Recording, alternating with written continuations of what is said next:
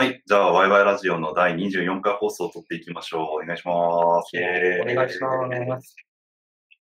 本日、2度目です。はい。リベンジ。いや、マジでやらかした。ねえ。何が？録音、録画、まあ、録画開始ボタンを押すのを忘れていました。てか、なんか2回押さなきゃいけないっていうのをね、気づかず、2回目を押すことを忘れており、絶望のミーティングを録画するボタンが見えるっていう。どうやって止めるんでしたっけって言って気づくみたいな。そうそうあれ、どうやって染めるあれ？ページがないってなるっていう、はいまあ非常に辛い時間を、なんでこれ2度目ですね。はいまあ大好きなサウナの話だったら2回目でもちょっとテンション高くいけるでしょうっていうことで、初めて聞いた体でいけるでしょう。もうやっていきましょう。はいということで、まあちょっと今さらって言ったんですけど、今回はサウナの話についてしようかなと思っております。えーえっと、まあ実は結構3人ともね、サウナが大変好きな3人が集まっているということで、実は3週間前ぐらいにね、鎌倉ではい、遠征をしてましたね。樽サウナっていう、でっかい樽の中に入ってサウナが浴びるっていう素晴らしい体験をしましたけれども、まあ、今回はそうサウナについて改めて喋ってみようかなって思います。やっていこうぜ。やっていこうぜ。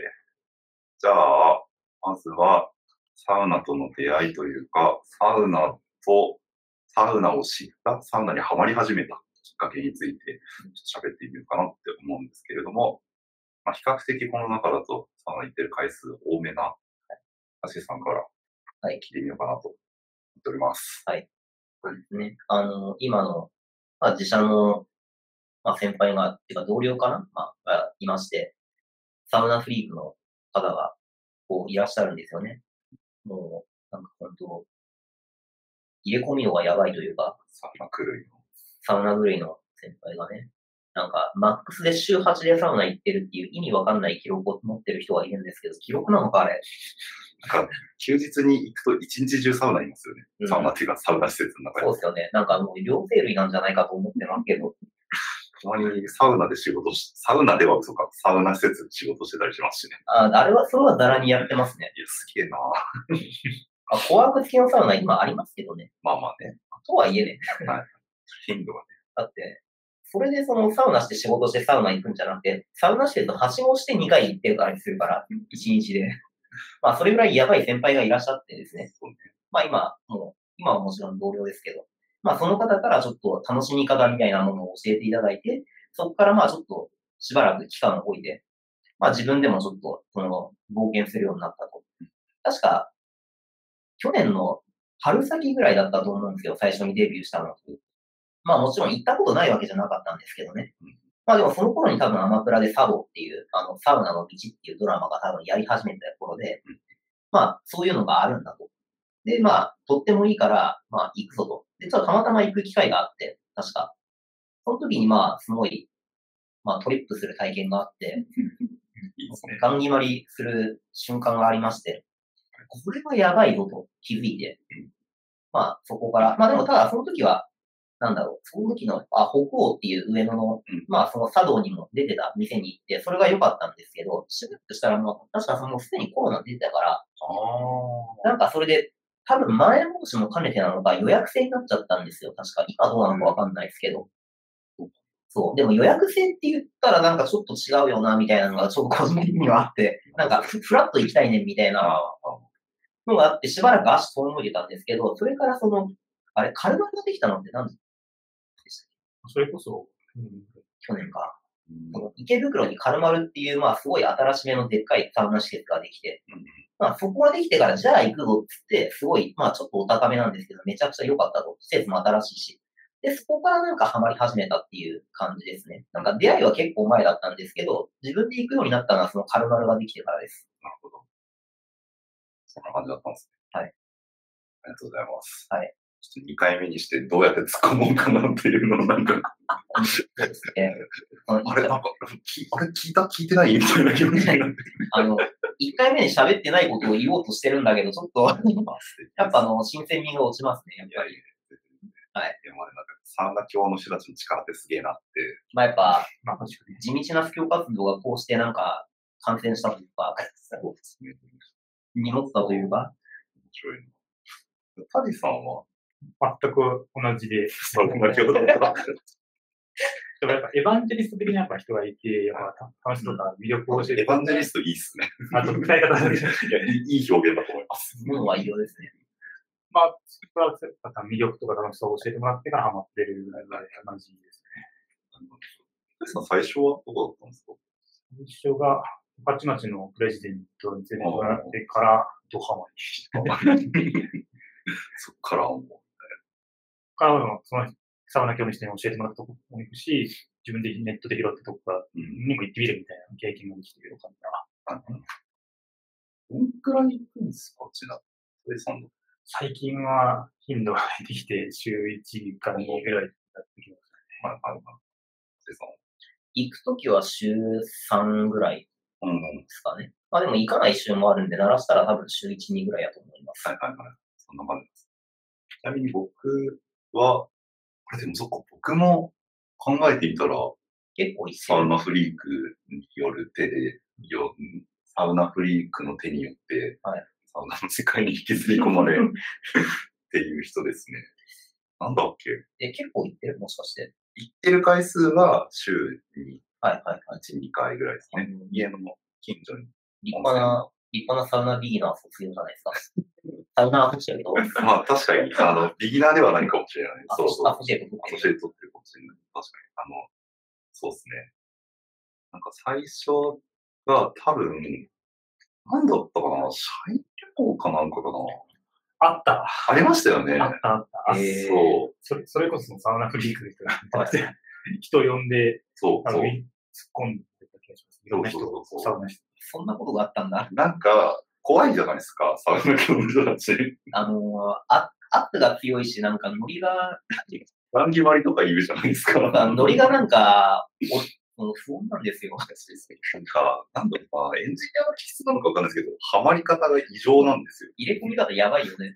だからなんか、ちょっとこの人たちは近寄らない方がいい人たちかなって思って、そのサウナには一緒には行かなかったんですけど、行ってなかったんですけど、ねそうそうそう。なんか、まあ、たま社員旅行に行った時に、そこのサウナもまあ結構、なんか割といい感じのところで、で、そしたら、そのサウナフリークの人たちがサウナ室の前で、なんか近くの人を捕まえてサウナの中に入って水風呂にぶち込んで整わせてっていうエのを、なんかこう、ト。なんていうんだろう、こう、こう工場作業のように、こう、はい、はいはいはいはいって全部こうやってて、僕もそのベルトコンベヤーにこう乗っちゃって、こう、はいって座って、そうさせて入って、外出て、はーってなって、そ の話面白すぎるじゃん。一体その、そのサウナフリークは一体何目線なのか。いや、でもやっぱ楽しさを伝えたいんですよ。いや、あの、中の人じゃん、もいや、すごい、まあ、中の人でも間違いないです。馬に落とし込む手法はなんかすごかったです。手手口やんか、もう。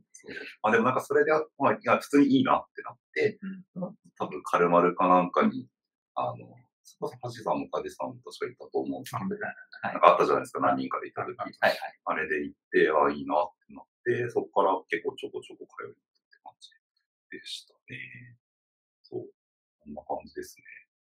そっか、俺もサウナフリークの人たちに引きずり込まれたんだった。みんなみんな同じだった。うんやっぱあの人らが偉大だったっていうことなんですかね。まあでもやっぱりサウナってこう、我慢が必要じゃないですか。クソ暑いところに入るし、クソ冷たいところに。最初そこの熱いみたいなのからそうそうそうイメージだからどうしても、なんかその、気持ちいいとか楽しいってなるまでに、どうしてもハードルがあるから、最初にこう、それを知っている人たちに教えてもらうっていうのは、が。確かに。結構大事なのかもしれないです。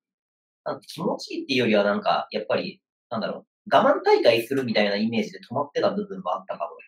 わかるやっぱ、その小学生の頃とかに行ったりして、なんかどっちが先にみたいなことやるじゃないですか。ある。あのイメージのまんまだった。はいはいはい、わかります。だから、その気持ちいいものだという印象は確かになかったかもしれない。私なんかサウナ入った後に水風呂に入るっていうのを知らないから、水風呂もなんなら我慢の一環ぐらいの気持ちですからね。あそうそうそうこのイメージとしては。わかるわかる。とっても罰ゲームなんですよね。そうそうそうそう。修学旅行の罰ゲームの一環みたいな。そうただでさえ温まってんのになんかそんな極寒の水に飛び込んでどうすんのみたいな、この、何が嬉しいねんみたいなところはありますよね。僕もこの間高校の時にサウナ好きって言ったら、え、何ド M って言われましたもん。いまあ、きついことやったから。それはやっぱり教えてあげるしかないよね。やいや、そその子女子なんでちょっとまあなんか、なるほどね。パって言ってスルーしましたけど、その圧は出せないですね。そんなそんな、そらさないよ。いや、そう、なんかそんなのはありますよね。サウナフリックすげえな。まあでも今でもそれで言うとなんか独特なノリにちょっと打ってなるみたいなところはありますけどね、彼ら。なんかね、初心者入りづらくなっちゃうとちょっともったいないなと思いますよ。普通にいいし、なんか、やっぱ体験してる人たちはみんなこう、いいって言ってるのがハマっていく感じがすごいするから、ノーリスクであの、気持ちよさを体感できるのは怪しいなんかあれみたいじゃん。文句が。確かに。ノ いやでもーノーリスクで気持ちよくなれる何かがあるって。めっちゃ気持ちよく乗れるじゃないです楽して、なんちゃらか。みたいな稼げる。みたいな。怪しいビジネス。そんな美味しい話あるみたいな。間酒タバコやるんだったらサウナやったら、これありますよ。違いない。めちゃくちゃいいこと安いからね。まず一回あたりも。そうそうそう。なんか、まあ、ここまでもちょろちょろ出てきてはいますけど、なんかサウナの魅力的なところをちょっと、なんというか、もうちょっと丁寧に喋ってみようかなとうん思うんですけれども、タイさんどうですか？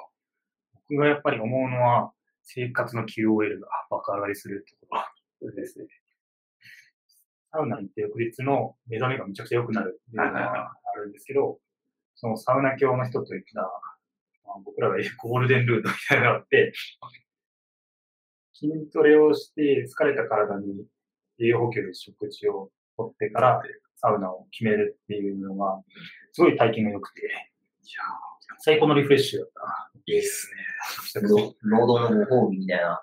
そう労働対価をしっかりこう得られるっていうところがすごくて、そこがやっぱ魅力はい。ですね。はいはい確かサウナ決め、筋トレしてサウナを挟む挟まないで、その睡眠の質とかって変わったりしますか？に。確かに。より眠りが深くなる感覚がありますし、ディープダイブしますか？ディープ、すいません。ノ睡ン、レム睡眠ノンレム睡眠ディープダイブちょっとアマゾンの用語を使いがち。よく教育されてる感じですね。えまあでもやっぱ単純に疲れてる体で寝るのもいいんでしょうけど、サウナでさらにこう体を清めて寝るっていうのはさらに睡眠の確かになんか、スッ保キリ感ありますありますからね。サウナ筋トレによって体使って汗かいて、で、それをサウナでスッキリさせて考えると、確かによりまあ気持ちいいだろうな。間違いないじゃんっていうコース方程式じゃんね、聞いてる限り。めちゃくちゃ方程式。これを、あります。ですかあ、僕が？いや、じゃあ、俺先に。はい。はい。まあまあ、そのシンプルに決まる瞬間が、まあ、決まってる瞬間が一番気持ちいいですよねっていうのは。安定瞬間めちゃくちゃ間違いないです。サウナの魅力といえば、みたいなところはありますね。まあやっぱ、ともうそうですね。シンシンプルにやっぱりき、あの、き整ってる瞬間が一番いいですよ。違い。はい。まあ、あとはまあ、普通にその、なんか、数あるリフレッシュの中でも、その短時間かつコス、なんか、いい感じのお値段で、そのリフレッシュできるっていうことで、まあ、めちゃくちゃいいよねっていうふうには思いますよね。確かまあ、単純にやっぱ汗流したりするっていうのが、その、スッキリするから。まあ、むしゃくしゃした時はやっぱりでも時間作っていったりしますし、に。うん。あ、そう、確かになんか、その、心を整える的なところも結構ありますよね。サウナ行くと。なんかやっぱ、あれですよね。その、うつとか、そういう精神、メンタル的に凹んでる時とかって、まあそのストレス、えー、まあイラ、イラついてるっていうのも含めて、あとはまあ、うつちょっとうつっぽくなってるとか、うんそういう時に有効なのって、やっぱり体の刺激なんですよね。その、これはもう実体験としてそうなんですけど、うんやっぱ体の刺激ちゃんと入ってると、なんかそういううつとか、まあイライラするっていうところでの対策にもすごくなるんですよ。っていうのはなんか経験上すごくあって。で、まあそういうのが分かってるので、まあやっぱ、まあでも筋トレするのちょっとしんどいしなみたいな、ちょっと惰性があって私は、はいはい。ちょっとね、一人では、あその。追い込めなくて、じゃあサウナだろう。なんかそういうふうに思ってるところはあるかもしれないですね。でまあサウナ通うようになってから、割と僕その、そう、そうと打つみたいな傾向を繰り返したりすることがずっと多かったんですけど、そういうのなんか波は少ないような気がします。今はなんかすごくこう、ちょっと落ち込んでる時から、ふってこう、戻すのに、すごいいいなって思いますよね。うん多分体の刺激とかもそうだし、個人的にはその密室というか中で2時間とか、まあ、結構ルーティンやってるとかかるじゃないですか。2時間とかの間ずっと電子機器とかに触らず、その自分の身一つで、本当にすっぽんぽんの状態ですし、生まれたままの状態で過ごすっていうことが あまりないから人生の中で。そういう時間を持てるっていうのはすごいサウナっていいなって、個人的には思います。デジタルデトックスしとね。そうですね。さっきもどうやるようで言ったのに言いたくてしょうがない。今多分いつ言うんだろうね。今日、今日ちょっと珍しく我々対面でやってるんですけどね。そうだ、その話すの忘れた。確かに。言いたくてしょうがなかっ今日は対面でやってます。はい初のオンサイト録音です。何気にね。そうそうそう。僕がたまたまちょっと東京の方に来てたんで、せっかくなんで今、喋ろうって言って、今オンサイトでやってますね。めっちゃ忘れてた、その話。集まりましてね。そうですね。で、まあ、オンサイトでやってて、まあ、温度感がわかるわけですけど、まあ、めちゃくちゃ今デ、デジタルデトックスっていう瞬間の顔がね、た。もどうすんごいニコニコしてた。でもなかったら最初に魅力の話振った時点で言うかなと思ってたんですけど、はいあ、言わないなと思って。まだ貯めてんのかな？ついついう、忘れてた。忘れてた。確かに、電子機器出てきた、出てきた。あー、突然ニコニコしだしたの、そういうことが、思い思い出した時間だったんだ ど、どうやって決められるなんて。そういうの。あえて僕もデジタルデトックスとは使わないっていう。いや、もうありがたいです。いやいや、まあね、そう。えーっと、なんだっけ。魅デジタル力でね。そうデジタルデトックスとか、デトックスとかもできるし、まあ精神的にはそのとあの安定するっていうのは、まあ、結構やっぱありますよね、思います。はい。っていうところで、まあ時間も良い感じになってきたので、えっと、最後の話題で、まあ、いろいろとサウナに通ってきてはいると思うので、せっかくなんで、推しサウナをこう、一人一個ずつぐらい上げてみようかなと思います。ちょっと僕はそんなに数は、頻度は結構言ってるんですけど、数はあんまり行ったことがないんで、ちょっと僕から言ってみようかなと思ってるんですけど、僕は池袋のカルマルさん、まあ、ちゃんとしたというか、サウナ系はほぼあそこぐらいしか行ったことがないんで、カルマルかなっていう感じなんですけど、僕は割とこう衝撃的な体験を受けたのがあそこだったんで、まあそこを上げてみようかなと思います。衝撃。そうだ、人生で初めてローリュアウフグースと、あと10度を切る水風呂の中に、あの、なんかダイブしたのがその時だったんですけど、あれの終わった後の気持ちよさが尋常じゃなくて、なんかやべえ、なりました。あそこはなんか椅子とかも結構数が多いですからね。なんか、存分に整えるみたいなのもあるし、すっごいよくできてる場所だなって思います。サウナのために。施設も新しいし、ご飯も美味しい。そう、ご飯も美味しいし、うん違いない。しかしでも、入門したとしては、あ、あそこの水風呂って9度、8度とかなんですよねうん。えげつない。怖いですよね冷。うん他のところと比べてもダントツでやっぱり、ちその、冷たい。そう。なんかまあ僕、当時で言うと本当に初心者というか、全然行ってなかったんで、水風呂の温度がどれぐらいが普通かとかもわかんないし、相場ね。そううん。なんだったら、その、ロウリュとかアウフグースみたいなものも、基本的にあんまり知らない状態で行ったので、そう。だからまあとりあえず、その時もそのサウナフリークの方々がいらっしゃったんですけど、その人たちにくっついてって、トコトコトコって言って、なんか、あアウフグース始まるぞって言われて、アフグースマジとはってでやったーみたいな。ああ、なんか初体験だみたいな感じでテンションで行って、で、ワクワクってやってたら、ブワン電話してブワーってやられて、暑すぎて痛すぎて、あ、もう無理って一瞬で出てて、でそのまま横にある水風呂にみんな入っていくから、あじゃあ俺も入ろうとってボンって入ったら、冷たみたいな。なんじゃこれみたいな。5秒も、5秒ぐらいはでも入ったのはわかんないけどな。もう5秒が限界よ、あれ。そんぐらい、ちょっともう無理ってなって、すぐ出て、その5秒。ジェットストリーム低温水風呂の隣にこう20ちょっと度ぐらいの比較的ぬるめの水風呂があるんで、そっちの方に入ってゆらゆらしてたんですけど、あそういえばなんか、水風呂を交互に入るのを冷冷浴っていうらしいですね。えなんかサウナと水風呂が冷温じゃないですか。だけど、冷たいのと、なんかちょっとこう温度の緩い水風呂みたいなのを冷冷浴っていうらしくて、で、なんかちょっと温度を上げたところに段階的に入っていくと、なんか血流がゆっくり回復していくから気持ちいいみたいなのがあるらしいっすはいはい。あ、でもそれはあるかも。うんあの、10度、やっぱあ、あれだけ冷たい水風呂だと、その、足の指先とか、あ末端が先に来ちゃうんですよね。俺それなんですよ。だから、カルマで行くときって、なんか本当に5分、5, もう5秒もいないぐらいバッて使って、冷たい方を降りて、25度に1分ぐらい使って、もう一回その、もう一往復して、はい整えに行くっていう。それぐらいが、その足の血管が先に冷えない程度で。かつ冷やせるっていう、ルーティンを見つけて、あの、やっぱそういうのもあるんですね。あなんか、そう、末端が先にその冷えちゃう、冷え切っちゃうと多分あんまり良くないんですよ。椅子に座って休んでても、結局その足、あ指先の冷たさが先に来ちゃって、確かに確そうそれ多分気持ちよくないんですよねか。に。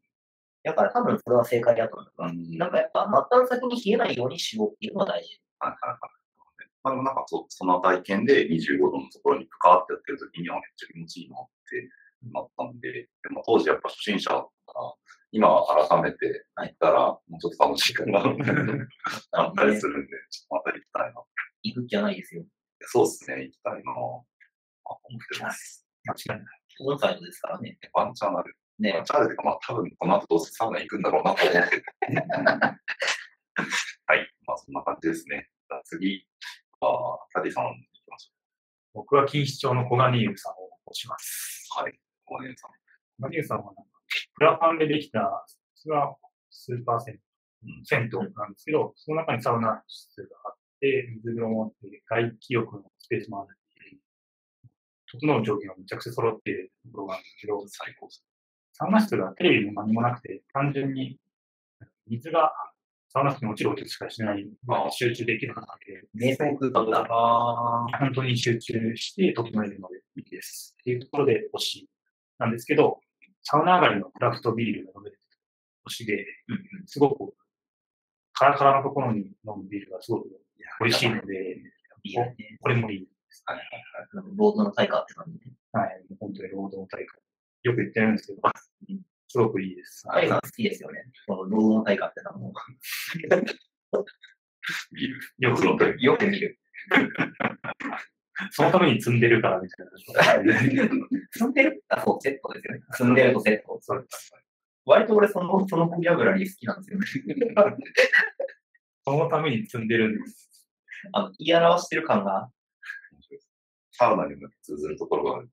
あそういうところでこう積んで積んで積んで、水が入って解放みたいな。あ我々がリフレッシュだと積んでる。なんか、その、救われるみたいな時間が、言われるで。わかんないけど、解放の瞬間はね、はい心の選択って下脱、下脱。聞きなさい。サンチさん言ってる表現もすごい好きで、本当に選択してやるかと思いますね。あ現れる。この名前は聞いたことあって、すごいなんかいいっていうのを聞いてたんで、行ってみたいです。ちなみに、この黄金、俺最初黄金い、黄金いだと思ってたんですけど、これ黄金なんですね。ここがね、黄金、黄金の湯って書いて黄金湯なんですね。そうそうです。興味持った方は、じゃあ黄金の湯で検索ってどうですかね。そうですね。それで出てくる。そうさ、1回目の収録収録の時に検索してたんですけど、出てこなくて。ああ、そう黄金湯のサウナしか出てこなかったから、場所が違う。そうここがね、ではないそうちょっと検索の仕方をですね。聞いておきたかったという。まあ、リンクもっとくと思うんで、確かに。てくれればいいかなと思います。はいはい。じゃあ、最後。そうですね。あと5分ぐらいですね。そう、語りきれない、まあ、たくさん、そ言ってるわけではないですけどね。まあ、いくつもあるんですけど、あと、まあ、1回しか僕は行ったことないんだけど、これ、これからも行きたいということで、あの、まあ、横浜のスカイスパをうん押したいですね。東京ではないという。あの、まあ、何が良かったかっていうと、あれですね。その、まあ、ここの3人プラス、まあ、ちょっと3名の方で、鎌倉の方にそのタルサウナっていうのに行った時の、全泊で、スカイスパに行ってサウナに行ってたんですよね。サウナに行く、全、全泊でサウナ行くみたいな。なんか、まあ何やってるのかよくわかんないけど。まああの、土曜日から一泊カプセルで4000切るぐらいの値段で行ってたんですよ。何が良かったかって、まあその一日中やっぱりそのサウナってほぼやってるので、その、まあ夜寝る直前24時とか、それぐらいまでずっと入っていられるっていうのがあって、時間気にせずにその楽しんでいられるのがやっぱりいいですよね。あと、その、まあ、特にスカイスパは、まあ、設備自体もすごく素晴らしいんですけど、夜景が見えるとか、そのサウナ施設から、整う場所にもまあ夜景見れるスポットがあったりして、まあ非常にその気分が良いというのもあるんですけど、定期的にそのまあロールやってて、まあ熱波師の方みたいなのが入ってくれるっていう。それが最最長で24時までやってるんですね。結構高頻度でやってて、だから夜、まあ夜飯食うぐらいの時間で、まあ来ていただいて、まあその食ってからでもいいんですけど、来て、まあそのロールを何回か楽しんでいただいて、まあ結構順番待ちするから、とその時間把握して。あ、マジです、これは。数分前ぐらいになったらもう埋まってます。ああ、そういうことか。それはまあ、ちょっと初見の人は気をつけてほしいんですけど、まあでもそういうふうに並んでいただいて、時間を把握して、で、やってもらって、時間は決まってるんでね。で、そういうまあ、がっつりやって、まあ、いい景色を見ながら整って、で、夜寝て、で、朝8時半までにその、ちょっと風呂のメンテが入っちゃうから、それまでに朝一発目のサウナを決める決めるんですね。まあ、風呂のメンテの時間も決まってるから、それぐらいがちょうどいいんですよ。その時間に起きると、休日のその一日の充実度が半端ないといういや、確かうんうん。間違いないね。ほっといたら俺昼まで寝ちゃうんです、毎回。マジで、毎回。これがね、サウナに入ったことによって、そしてなんかその、8時半というメンテ時間のおかげで、あの、1日がめっちゃくちゃ長かったですね、あの日。やばかった。超良かった。に。しかも朝一がね、サウナで始まる。そう。あのね、え出る瞬間のか、なんか、こ分の良さったあら、あ、半端ないですよ。確かに確かに。めちゃめちゃ体験としていいっす。そう。すごい気持ちよく一日始まったんですよね。あれが良かったと。で、まあ、その体験が僕はちょっと忘れられないので、もう一回ぐらい一泊したいなって思ってます。なるほど。僕もぜひ行ってみたいっすね。ぜひ。スマホ来るとき、どうしてもホテル必要になっちゃうんで、とかは、そのタイミングで使ってみたら良さそうです。はい。じゃあ、っていうところで、皆さんもぜひ、カルマル小金湯、小金湯、ちょっと感動。小金湯スライスパー行ってみてください。はい。じゃあ、今回は、放送は以上にしようかなと思います。まあなんかね、サウナの話とか、あのなんか僕らが知らないサウナとかも多分たくさんあるんで、なんかよかったらツイッターとかで、もしよよく行くよって人は教えてくれたりしてもすごい嬉しいかなと思うんで、ぜひ教えてほしいです。はい多分したい。今後も定期的に行くだろうし、またもしかしたらサウナ会あるかもしれない いや、多分やると思うんだよな。いや、はい。最近のサウナ事情を。その、それがあったらまたちょっと喋っていきたいと思います。じゃあ、今回は以上になります。ありがとうございました。さよなら明日バイバイ。